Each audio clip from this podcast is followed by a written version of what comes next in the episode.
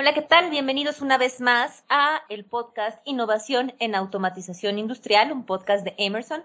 Mi nombre es Ana Matute y en esta ocasión tengo en la mesa de nueva cuenta a nuestro especialista en medición, particularmente en flujo caudal. Él es Jorge Espinosa, que está con nosotros una vez más. Jorge, bienvenido. Anita, muchísimas gracias por la invitación y pues de nuevo por acá compartiendo un nuevo tema y pues eh, listo a empezar. Bienvenidos a Innovación en Automatización Industrial, un podcast informativo y actualización de Emerson Automation Solutions.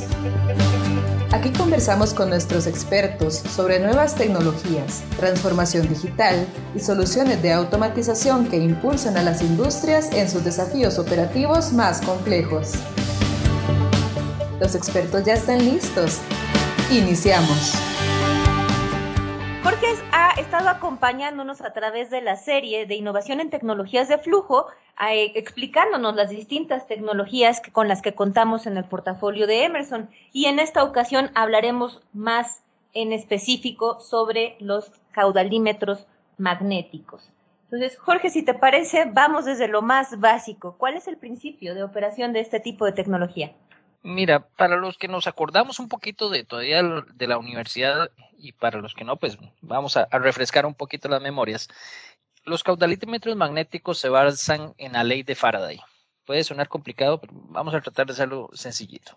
Si yo tengo un campo magnético, además los caudalímetros, los magnéticos tienen un campo magnético, de ahí el nombre, y resulta ser que cuando un fluido pasa a través de su interior, se induce un voltaje, una fuerza electromotriz en un par de electrodos que están eh, en, las paredes laterales de este, de este tubo sensor. Entonces, mayor es el voltaje, según mayor es la velocidad que el fluido está circulando y por lo tanto eh, logramos hacer esa medición. Entonces, no es más que una inducción de voltaje generado en dos electrodos que es proporcional a la velocidad del caudal que está circulando, la velocidad del fluido que estamos midiendo. Dicho esto, y como previamente eh, lo hemos mencionado en algunas otras sesiones, pues lo que estamos haciendo es medir la velocidad del caudal y siendo que el área de la tubería en donde lo tenemos instalado es una área conocida, pues no queda más que utilizar velocidad por área y a partir de eso logramos tener cuánto es el caudal que está circulando por esa, por esa tubería. Ese es el principio así más básico y trate, tal vez más simplista que podemos tener de un medidor electromagnético. Tú siempre eres muy didáctico para poder explicarnos los principios de aplicación de estas tecnologías. Y cuéntanos, ¿en qué fluidos puedo utilizar esta tecnología de caudalímetros magnéticos? Mira, no quiero decir que es una de las tecnologías que tiene más limitantes, pero tiene ciertas aristas que es importante entender, ¿ok? Entonces, los fluidos que queremos medir con los, medidores electromagnéticos tienen que ser conductivos, ¿ok? Es, está pensado exclusivamente para fluidos conductivos. Entonces, es quizás por eso que tradicionalmente el lugar más fácil para encontrar medidores electromagnéticos es para medición de agua. ¿Por qué el agua? Porque el agua es conductora de electricidad. Entonces, generalmente vamos a delimitar la aplicabilidad de los, de los magnéticos a aplicaciones líquidas.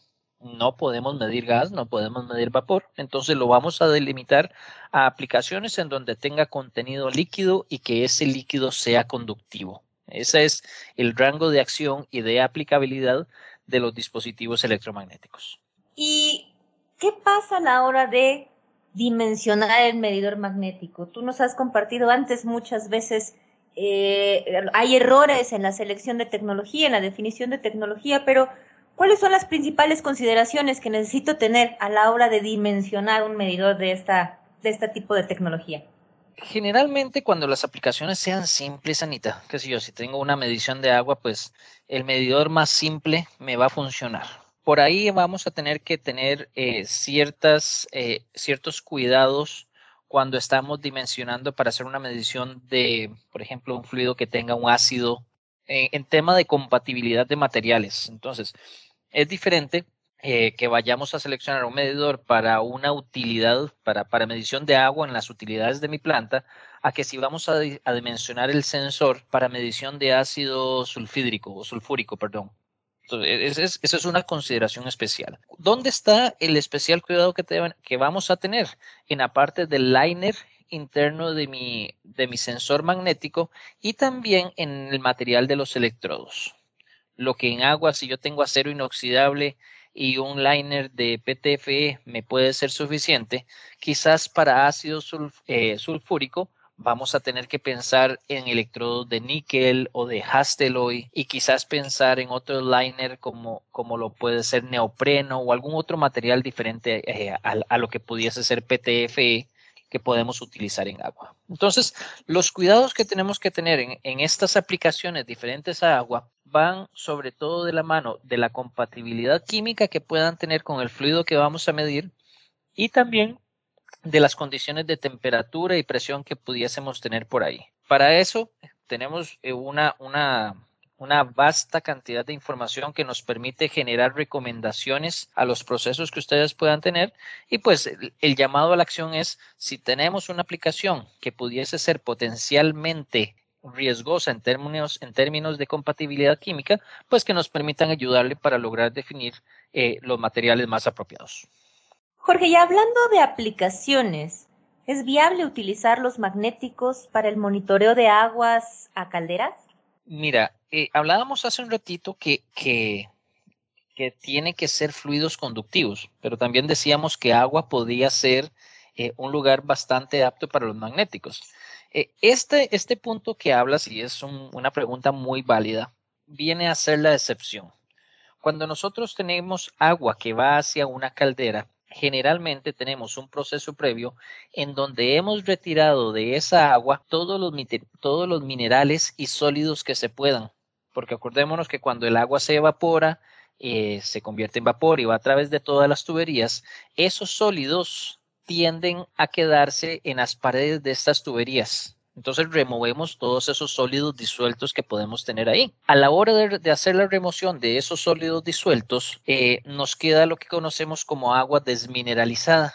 Y resulta ser que el agua desmineralizada no es conductiva. Entonces, esto vendría a ser una excepción a la regla que decíamos que podemos medir agua, precisamente porque por el hecho de que esa agua no es conductiva. Los procesos que hemos tenido previos hacen que esa agua no sea conductiva. Entonces, Anita, la respuesta corta es agua desmineralizada, agua hacia caldera, en definitiva no es una aplicación apta para utilizar los dispositivos magnéticos. Por ahí, como hemos hablado en otras sesiones, lo que es presión diferencial o vortex pudiesen ser eh, tecnologías eh, que se adapten mejor a esta necesidad. En, en, otras ocasiones, hablando de medición de flujo, eh, nos has ayudado a entender cuando hablamos sobre las generalidades que debemos de considerar de nuestros fluidos para su adecuada medición. Hablamos de fluidos con partículas, por ejemplo, y yo querría preguntarte si el fluido que quiero yo medir cuenta con algunas partículas en suspensión, eh, puedo utilizar un medidor de tipo magnético. Anita, esa es una aplicación ideal para los magnéticos. ¿Por qué? Porque los dispositivos magnéticos no tienen ninguna obstrucción en la línea.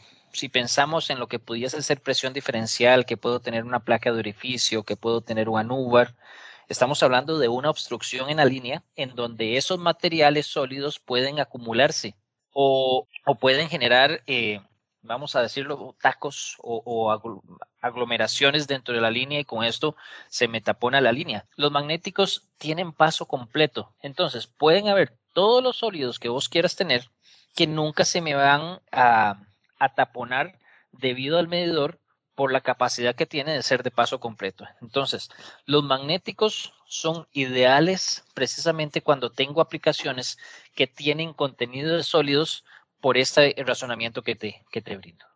Muchas gracias por la explicación, me queda bastante claro. Entonces, ese tipo de fluidos con algunas partículas en suspensión, debería yo de estar considerando una medición de tipo magnética. Gracias, Jorge, por eso.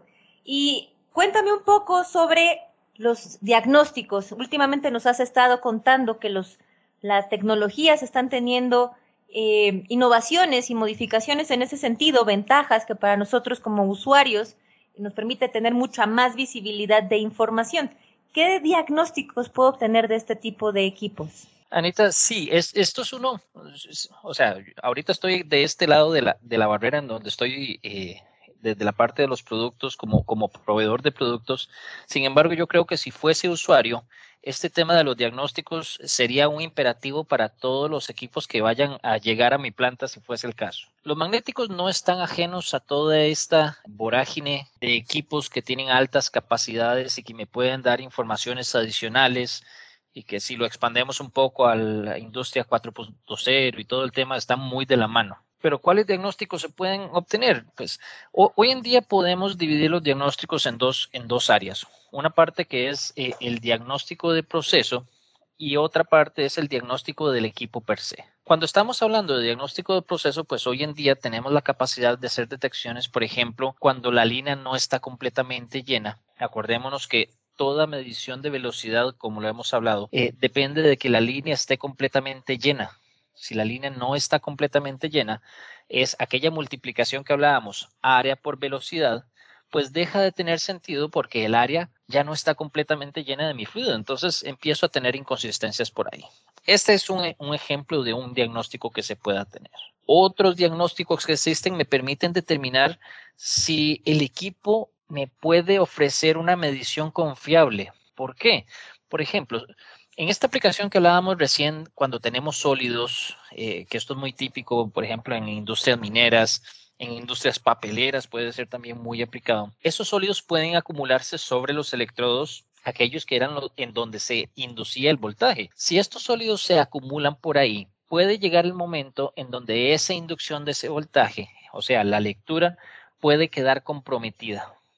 Entonces, los mismos dispositivos hoy en día tienen la capacidad de detectar cuando estas situaciones anormales se empiezan eh, a generar de manera que predictivamente yo pueda tener esa información antes de que la lectura pueda generar algún tipo de problema. Otros diagnósticos que perfectamente son posibles el día de hoy es incluso dar el siguiente paso a evitar procedimientos de calibración que no sean necesarios las calibraciones hoy en día, y, me animo a decir que entre 70 y 80% de las calibraciones que se hacen a los equipos para medición de caudal terminan siendo no una calibración, sino una verificación o una comprobación de que el equipo no tenía que ser removido ni calibrado. En ese caso, los dispositivos magnéticos ya hoy en día pueden realizar pruebas internas de forma que me permita decir si tengo o no tengo que calibrarlo.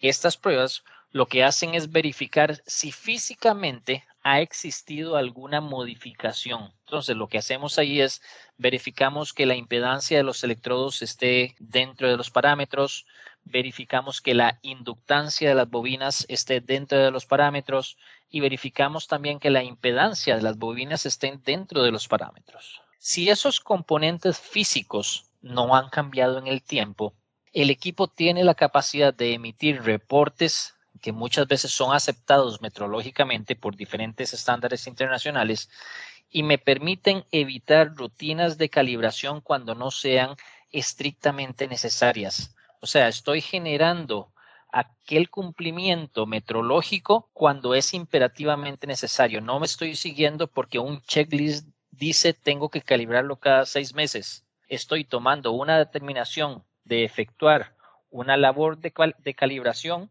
o mantenimiento porque tengo información del mismo equipo que tengo que realizarla o que aún puedo extenderlo. Esto es particularmente crítico conforme más grandes son los equipos. Quizás si pensamos en un equipo de 2 pulgadas, remover ese equipo va a ser muy simple. Pero si pensamos en un magnético de 20 pulgadas, pues no solamente es el proceso de calibración, sino la grúa para removerlo, el tiempo del personal de mantenimiento que van a estar involucradas en estas tareas. Entonces, sí, eh, diagnósticos son parte fundamental hoy en día de esta capacidad que tienen los equipos y que me permite precisamente optimizar no solamente la calidad de la información que recibo, sino tareas de ejecución como calibración y mantenimiento y hacerlo de manera inteligente. Jorge, muchas gracias por, por tu tiempo y por compartir con nosotros todos los conocimientos que tienes con respecto a, las, a la definición, a la selección y optimización de tecnologías de flujo en esta ocasión que nos contabas sobre los magnéticos. Yo espero seguir teniéndote en esta mesa con todos estos años de experiencia que tú ya tienes para que nos compartas un poco más del el portafolio de tecnologías de medición de flujo con el que cuenta Emerson.